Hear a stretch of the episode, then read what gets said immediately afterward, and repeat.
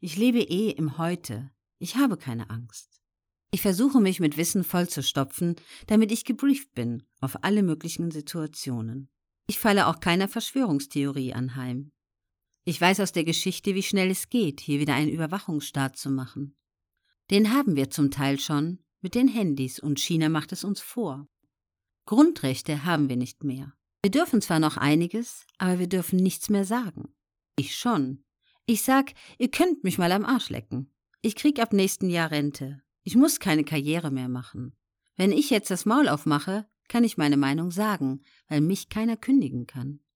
Schauspieler haben noch Narrenfreiheit. Sie müssen ja Narren sein, aber wenn sie zu frech werden, kriegen sie Arbeitsverbot oder werden gemieden. Am besten hältst du die Klappe. Das mit der Demokratie wird uns vorgegaukelt. Die Würde des Menschen ist unantastbar. Die Freiheit, das Grundgesetz überwiegt alles. Es sei denn, du bist eine Gefahr für die Öffentlichkeit. Dann hast du gelust. Dann wird sie dir genommen aufgrund von Vermutungen. Julian Backhaus. Diese Angstkultur, besonders in Deutschland, das ist doch ein Problem, oder? Aber du bist schon immer eher angeeckt. Du hattest da nie ein Problem, aus der Masse herauszutanzen. Martin Semmelrogge. Auf jeden Fall, diese Angstkultur wird doch gefördert. Lieber nichts machen, als einen Fehler machen.